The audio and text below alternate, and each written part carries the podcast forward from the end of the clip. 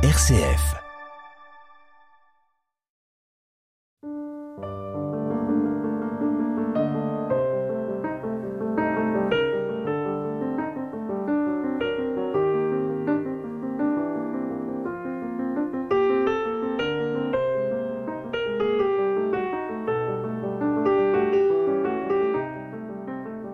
Pour cette seconde émission consacrée à la philosophie de l'opéra, je reçois Maude Poradier, philosophe, et qui publie aux éditions du Cerf Parler en chantant, une philosophie de l'opéra.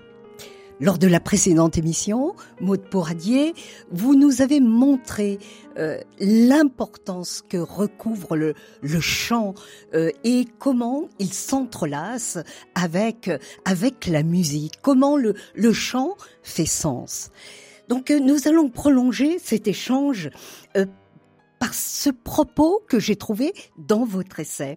C'est un échange euh, qui concerne Claude Lévi-Strauss, qui parle du lyricophile qu'était Michel Léris. Claude Lévi-Strauss se moque un peu, j'ai l'impression, de Michel Léris. Quelle que soit l'histoire racontée, si l'on me passe l'expression, dit ce dernier, il marche, il marche, Michel Léris. Alors, euh, c'est que pour Michel Léris, le plaisir serait simplement euh, d'ordre musical, que la fiction euh, serait vraiment secondaire, que euh, euh Didon, mourant, bon, importe peu et qu'il s'agisse surtout de dresser l'oreille pour entendre ce pouvoir euh, captivant au sens propre du terme de la musique. C'était un peu sur ce chemin-là que nous étions tout à l'heure. Maud Pouradier, bonjour pour cette seconde émission. Bonjour. Effectivement, euh, Claude Lévi-Strauss ici euh, prend un air, euh, prend un ton assez assez hautain vis-à-vis de, Mhm. de Michel Léris. Euh, il y a ceux comme lui qui viennent d'une famille de, grands musiciens. hein. Il y a des chefs d'orchestre dans sa famille et qui eux euh, ne prennent pas au sérieux le, livret. Ils, euh, ils le lisent et puis ils l'oublient et puis ensuite bien sûr ils s'intéressent exclusivement à la musique et puis il y a ceux qui s'intéressent à l'opéra euh, la seule manière dont ils sont capables de s'y intéresser, c'est-à-dire euh, en, euh, s'intéressant à l'histoire. Euh, eh bien, au fond, je suis, euh, je défends ceux qui prennent au sérieux l'histoire que nous raconte euh, l'opéra. Euh, je, d'abord, je crois que c'est une, je, je suis en, comment dire, je, suis- je suis en opposition au présupposé selon lequel s'intéresser à l'histoire qui nous est racontée par l'opéra, ça serait forcément ne pas faire attention à la musique. Là, je Mm. crois quand même que c'est quelque chose qui est tout à fait, euh, tout à fait faux. Euh, C'est-à-dire qu'on part du principe formaliste, euh, au fond assez récent dans l'histoire des idées, on part du principe formaliste sur lequel euh, aucune information fictionnelle euh, vraiment déterminante ne pourrait nous être donnée par la musique orchestrale. Euh, c'est faux. C'est faux. Euh, ceux qui aiment Wagner savent qu'il y a des informations qui nous sont données par les leitmotifs. Euh, par exemple, dans, dans Parsifal, Lo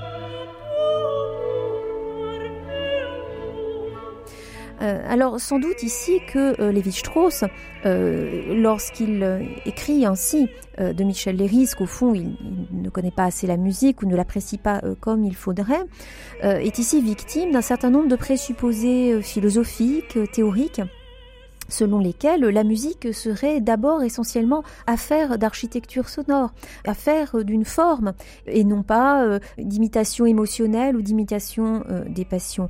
Encore une fois, qu'il y ait certaines œuvres qui ne soit pas composé pour susciter des passions euh, ne doit pas nous obliger à renoncer à l'idée selon laquelle euh, tout un pan de la musique a été conçu pour imiter des passions. Or, bien comprendre la musique ici, l'apprécier comme il convient, c'est comprendre son rôle dans la fiction. Il est clair que si je n'ai aucune connaissance de la musique du XVIIIe siècle, si j'écoute pour la première Mhm. fois de la musique du XVIIIe siècle, il est clair que cet ostinato de cordes dans le calme rentre dans mon cœur, dans Iphigénie en, en Olide, je ne le comprendrai pas. Je ne le comprendrai pas, mais la faute est de mon côté. Il faut que, Mm. il faut que je travaille euh, un petit peu. Mais si j'apprécie correctement la musique, si je l'apprécie comme elle doit être appréciée en fonction de ce qu'elle est objectivement, eh bien je vais comprendre ce que la musique euh, apporte sur le, sur le plan euh, fictionnel. Donc il y a ce présupposé de Lévi-Strauss auquel je crois il faut vraiment renoncer, à l'idée sur laquelle apprécier fictionnellement un opéra, c'est forcément ne pas apprécier la musique. Pas du tout. Euh, Michel Léris, au contraire, a, écrit des textes absolument magnifiques dans Opératique, euh, notamment à propos du trouvère, euh, montrant comment la spatialisation du son, euh, le fait que les chants arrivent de derrière la scène, le fait que le chant de tel personnage vient côté jardin ou côté cour, que la fosse est plus ou moins enfoncée, qu'il peut y avoir éventuellement un groupe d'instrumentistes qui est détaché de l'orchestre pour être sur scène, etc. Comment cette spatialisation sonore participe du, du récit opératique. Alors j'ajouterais euh, que ce que ne nous permet pas de comprendre cette attitude hautaine, au fond, de, de Claude Lévi-Strauss vis-à-vis de ceux qui marchent dans la fiction, euh, c'est le fait que certaines histoires sont mieux racontées à l'opéra. Et ça, c'est quelque chose vraiment que je trouve euh, euh, très important, qui à mon avis n'a pas été assez pris en considération. Dialogue des Carmélites à l'opéra est très supérieur à la version cinématographique et à la version euh, théâtrale qui avait été donnée euh, au théâtre Héberto. L'opéra de Debussy, Péléas et Mélisande a pour ainsi dire envoyé dans les oubliettes de l'histoire euh, la pièce de théâtre de Metterlinck. Il y a des histoires qui sont très supérieures racontées à l'opéra que racontées euh, au théâtre, euh, dans un roman ou au cinéma. C'est donc bien, il ne s'agit pas de dire que l'opéra peut raconter n'importe quelle histoire, mais ça veut bien dire que l'opéra a des atouts pour raconter certaines histoires. De même que le cinéma a, des atouts pour raconter ses propres histoires. Il y a des histoires qu'on peut raconter au cinéma, qu'on peut pas raconter euh, dans un roman. Euh, ça c'est très vieux, hein, depuis le XVIIIe siècle, nous le savons avec le, très célèbre essai de Lessing sur le Laocoon. Le Laocoon raconté par Virgile, ce n'est pas le Laocoon raconté par le groupe sculpté euh, des musées du Vatican. C'est pas la même histoire parce que c'est pas le même médium. De la même manière, l'opéra a sa propre force fictionnelle, à condition qu'on la comprenne et qu'on ne lui demande pas de raconter des histoires qui lui sont inadaptées. euh, Voilà. Et donc vous dites, euh, Maud Pourradier, si j'ai bien compris votre propos, que la musique n'est pas supérieure à l'histoire, que l'opéra peut tout dire, peut tout raconter, et que la musique a un, un statut fictionnel, donc, dans ce genre. Euh, comme euh, euh, elle a pu en avoir un dans l'Antiquité grecque, par exemple, avec la tragédie à laquelle souvent on peut comparer l'opéra. Peut-être cette comparaison n'est pas raison. Euh, là, vous soulevez un, une, un, point important. Les inventeurs, d'une certaine manière, de, de, de l'opéra, par facilité, on va parler de, de Monteverdi, puis en France, euh, de Lully en particulier, se sont référés effectivement à la poétique d'Aristote, parce que dans la poétique d'Aristote, Aristote parle de la, de la musique et de la danse comme étant, euh, comme, comme faisant partie de, de la tragédie. Et donc, la question s'est posée de savoir si au fond euh, la tragédie antique était, euh, était chantée. On voit bien ici que euh, certains théoriciens de l'opéra, en tout cas certains compositeurs, ont positionné l'opéra en rivalité de la tragédie. Quand on se plonge dans les textes du XVIIe siècle concernant euh, la querelle de la tragédie lyrique française, c'est Catherine Kinsler hein, qui a vraiment fait un travail remarquable sur ce sujet, on voit bien que euh, la question c'est de savoir si le véritable héritier de la tragédie grecque c'est Racine ou mmh. alors euh, Quino et Lully. Alors, c'est vrai que dans la dernière partie de mon livre, je soutiens une thèse qui est différente. Il est incontestable que les théoriciens de l'opéra et les défenseurs de l'opéra ont utilisé cet argument pour faire de l'opéra, donc clairement du théâtre, et même parfois le théâtre véritable, la tragédie antique véritable. Euh, Wagner s'inscrit tout à fait dans cette tradition. L'idée selon laquelle euh, le théâtre strictement parlé d'une part et euh, la musique orchestrale d'autre part euh, seraient au fond les restes d'une catastrophe qui aurait conduit à l'éclatement de la tragédie antique et que Wagner tendrait d'une certaine manière de, de ressusciter avec euh, l'œuvre d'art totale qu'il propose, hein, que par commodité on va appeler opéra, même si lui n'apprécie pas beaucoup ce terme. Il s'inscrit tout à fait dans cette tradition.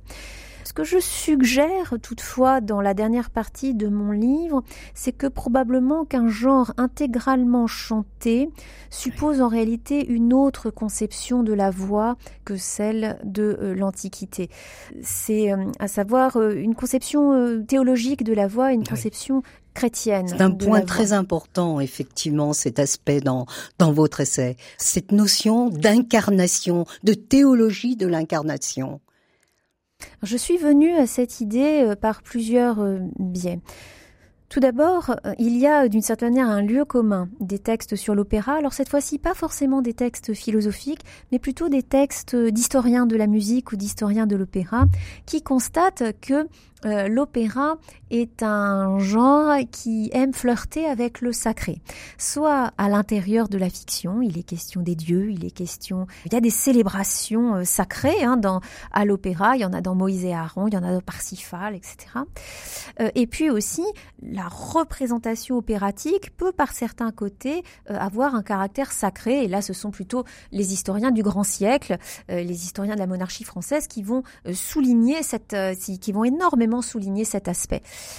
Alors, le problème de, cette, euh, de ce lieu commun, au fond, c'est qu'on fait comme si ce qu'il y avait de sacré à l'opéra, il est clair que le chant opératique provoque quelque chose comme un frisson sacré. Maintenant, la question c'est est-ce que cette euh, ce frisson sacré euh, est injecté, pour ainsi dire, de l'extérieur à l'opéra, par le biais d'une institution, par le biais d'une espèce de mythe monarchique qui viendrait s'ajouter à l'institution opératique, puisque dans tous les pays européens en particulier, euh, ce sont des théâtres qui sont massivement subventionnés par l'État et qui étaient complètement soutenus par la monarchie, qui étaient des émanations de la personne royale en ce sens. Donc est-ce que ça vient vraiment simplement de l'institution, d'une espèce de mythe étatique, monarchique qui entoure l'opéra, ou est-ce qu'il y a quelque chose d'interne à l'opéra qui justifie cette place du sacré. Alors, lors de la dernière émission, j'en ai en partie parlé en disant, bah finalement, un monde où l'on chante, c'est aussi un lieu où on va avoir besoin d'en appeler à la transcendance. C'est un lieu où on a besoin de se faire entendre. Mais je crois qu'il y a autre chose, euh, c'est que euh, la conception de la voix a changé avec euh, le christianisme. Je propose d'appeler invocation l'équivalent théologique de l'incarnation. Dieu a pris chair dans la nature humaine, Dieu a pris voix dans la voix humaine. Avec le Christ, nous ne sommes plus comme les fils d'Israël. Nous pouvons entendre la vive voix du Seigneur sans mourir. Euh, la voix de Jésus, nous pouvons l'entendre. Alors, euh, nous pouvons l'entendre quand nous étions ses disciples, ses, apôtres, et puis maintenant, euh, nous pouvons l'entendre invoqué euh, dans euh, d'autres dans d'autres voix, dans la voix des, des membres de l'Église. Et cela modifie euh, considérablement la conception du chant. Je me suis appuyée en particulier sur les beaux textes de Jean-Louis Chrétien, sur les discours de Saint-Augustin sur les psaumes. Les textes que commente Jean-Louis Chrétien euh, portent euh, sur le fait que euh, dorénavant, chanter pour un chrétien, c'est porter la voix de l'Église dans sa souffrance, dans ses actes, dans sa mort. Lorsque le témoin du Christ, lorsque le baptisé crie, pleure, c'est une autre voix que l'on entend, c'est la voix du Christ. Cette théologie de la voix, je crois, est un arrière-plan culturel de l'opéra. Je ne suis pas en train de dire euh, quelque chose qui serait stupide, évidemment, qui serait qu'il faut être chrétien pour comprendre l'opéra. C'est manifestement faux, donc il ne faut pas soutenir des imbécilités. Par contre, que la, que la théologie chrétienne soit un arrière-plan culturel de l'opéra, ça, euh, j'y tiens particulièrement. Il me semble qu'il y a tout un aspect de l'opéra qu'on a du mal à comprendre sans, sans cela. Euh, notamment le fait que euh, les personnages opératiques ont une ce que j'ai appelé une allure universelle. Quand nous entendons dans Othello Desdémone chanter, euh, nous ne voyons pas seulement Desdémone chanter, ou nous ne voyons pas simplement Desdémone en Anna Netrebko euh, chanter, par exemple, si nous avons de la chance, euh, mais euh, nous entendons d'une certaine manière de multiples femmes qui chantent dans cette voix. Et in fine, euh, peut-être que nous entendons, par exemple, dans le cri de, dans le pleur de Didon, dans le pleur de Desdémone, euh, peut-être que nous entendons euh, les pleurs de la Vierge Marie. Monteverdi ne l'a pas écrit, mais peut-être a-t-il voulu signifier quelque chose de cet ordre dans ses compositions spirituelles Oui. à la fin de sa vie, où il reprend euh, un de ses tubes, si je puis dire, le Lamento d'Ariana. Il Oui. reprend l'air du Lamento d'Ariana et euh, il le fait chanter par la Vierge auprès de, de la croix. Il y a eu une, une grande discussion avec les Palestriniens euh, lorsque Monteverdi commence à composer de cette nouvelle manière. Et cette nouvelle manière, en particulier, utilise les dissonances de manière tout à fait nouvelle. Les dissonances ne sont pas simplement temporaires ou de passage, elles sont mises en exergue en tant que telles, notamment pour mettre en valeur eh euh, euh, la souffrance, euh, la souffrance d'Ariane, par exemple. Qu'est-ce qui peut justifier ainsi la mise en valeur du lait? Alors, dans la préface des frères Monteverdi au, au les frères Monteverdi disent, bah, disent eh bien, c'est la poésie. Euh, Mm. euh, une femme souffre ou un homme souffre, euh, il faut bien qu'on l'exprime. La musique doit être soumise, la musique doit être soumise à la, à la poésie. Ce que je suggère, c'est qu'il y a tout simplement peut-être aussi un arrière-plan culturel, de même que la nécessité de représenter le Christ en croix a autorisé, selon les signes, a nécessité même selon les signes qu'on représente le lait, ce qui était une, ce qui était euh, interdit d'une certaine sûr. manière par les normes artistiques euh, grecques. Et bien de la même manière, parce que le Christ a pleuré, parce qu'il a euh, poussé un grand cri, parce qu'il a souffert, parce que la Vierge elle-même a crié, eh bien la dissonance doit avoir sa place dans, dans, dans la musique. Voilà, donc c'est un, c'est un point très important pour moi qui occupe la, la dernière section du, du livre. Euh, dans la littérature sur l'opéra, euh, on a tendance à, à faire comme si c'était le verbe qui était exclusivement le concept théologique. La voix, elle, étant du côté de l'humanité, de la vulnérabilité et pourquoi pas euh, euh, du matérialisme et de l'athéisme. Et puis il y aurait le verbe qui, euh, qui comment dire, qui, qui s'abattrait sur Oui. sur la voix et qui l'empêcherait d'être ce qu'elle doit être. Donc, euh, bah, il y a un texte, il y a un livre qui s'appelle Le Verbe et la, et la voix de, de Michel de Michel Poisat et qui va dans, ce sens finalement, ce qui fait que euh, l'opéra au fond euh, a une connotation sacrée, c'est que on, affirme euh, la primauté du verbe sur la voix et la voix, elle, eh bien, elle, elle est là pour représenter toute l'humanité, etc. Mais je crois que c'est une erreur. La voix elle-même a un statut théologique tout à fait particulier et donc, donc ça occupe la dernière section de mon livre. Et, vous mentionnez des réactions très euh, vives, virulentes, par exemple de Tertullien, à l'égard euh, du pouvoir de la voix, qui euh, peut être tellement manipulatrice, qui peut être tellement délétère et dangereuse, si bien qu'on peut condamner justement le spectacle dans lequel intervient la voix et la musique. Alors ces textes de, de- ces textes de Tertullien, effectivement, euh, sont très euh, sont très frappants. Je m'y suis intéressée euh, après la lecture du livre de Didier Huberman sur l'image ouverte, Oui. hein, qui qui porte au fond sur des questions assez proches des miennes dans le dans le dans la dernière section de, de mon livre, mais pour ce qui est de, de la peinture, hein, où il s'intéresse Oui. aux raisons pour lesquelles les pères de l'Église se sont méfiés de, de l'imitation. Au fond, c'est la même question en fait que je pose dans la dans la dernière partie de, mon livre. Alors Tertullien, dans sa lettre sur les spectacles, euh, reproche aux, tra- aux tragédiens de- au fond, de singer la vocifération prophétique, de, de singer la clameur de douleur christique, euh, et finalement de détourner le chrétien de ce à quoi il doit vraiment s'intéresser, c'est-à-dire plutôt que de s'intéresser euh, à la douleur du Christ, plutôt que de s'intéresser euh, à la croix, il regarde des singeries de souffrance. C'est un argument qu'on retrouve, pour ainsi dire, tel quel chez Bossuet. Oui, au. XVIIe, à l'époque justement où l'opéra est utilisé ou célébrée par le pouvoir euh, monarchique.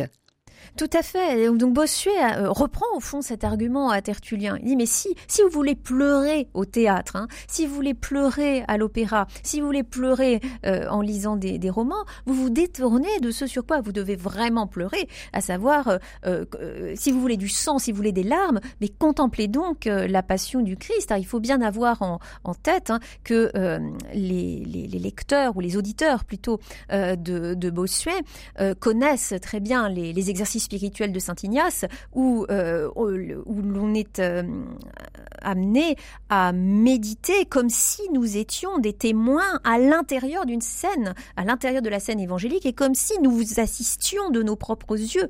Euh, donc c'est vraiment une scène fictionnelle. On, on est vraiment appelé à nous imaginer à l'intérieur de la scène de la Passion. Et donc finalement, ces ces exercices, euh, comment dire, euh, finalement aller au théâtre, aller à l'opéra, euh, lire des romans, mais l'opéra d'une certaine manière c'est pire que tout parce que c'est vraiment une, une euh, comment dire, c'est la totalité un, des sens qui sont c'est la totalité requis. des sens exactement qui, qui sont requis et donc du coup nous sommes, nous nous détournons de ce qui devrait vraiment être un exercice spirituel. Je crois que c'est vraiment à l'arrière-plan de, à l'arrière-plan du, du, du texte, du texte de Bossuet.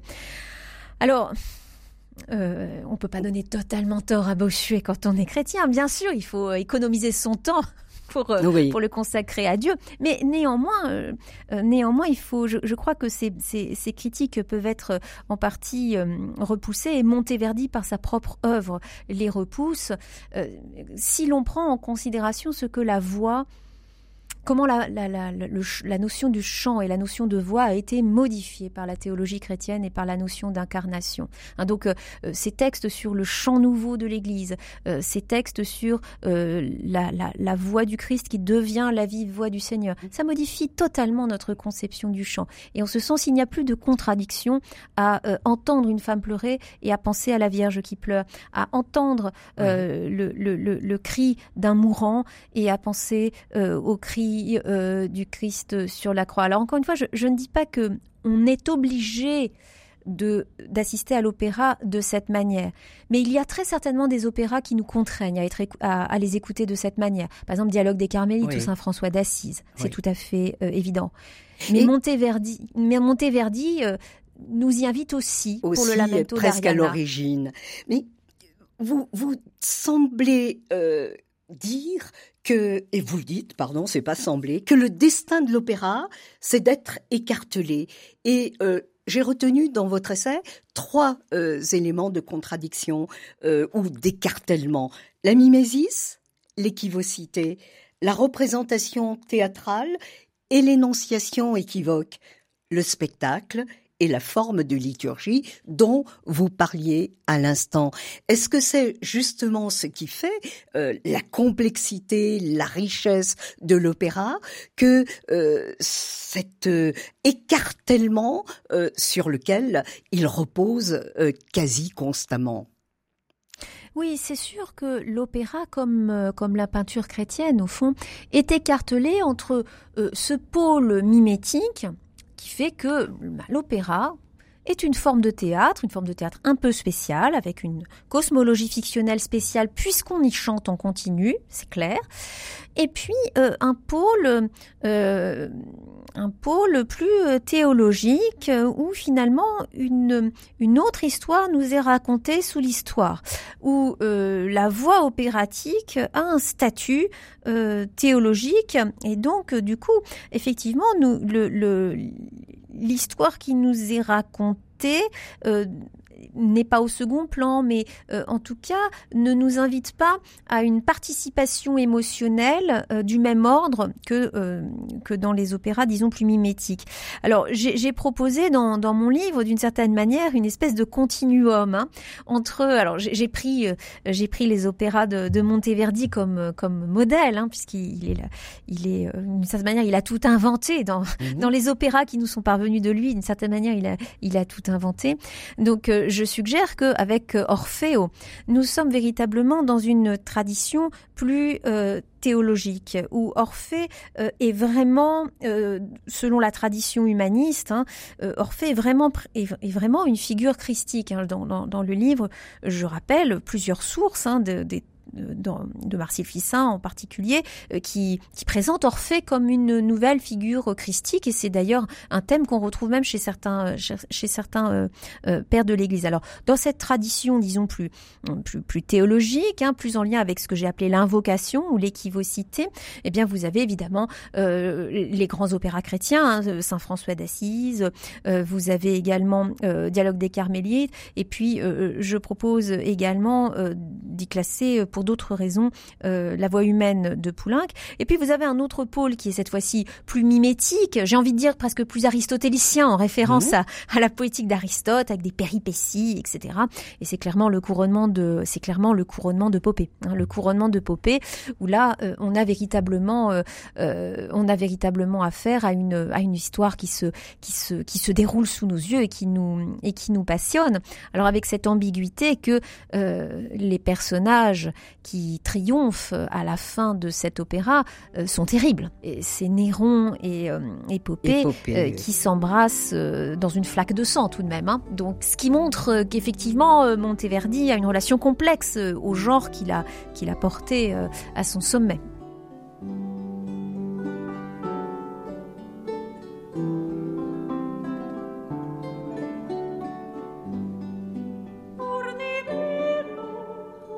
Vous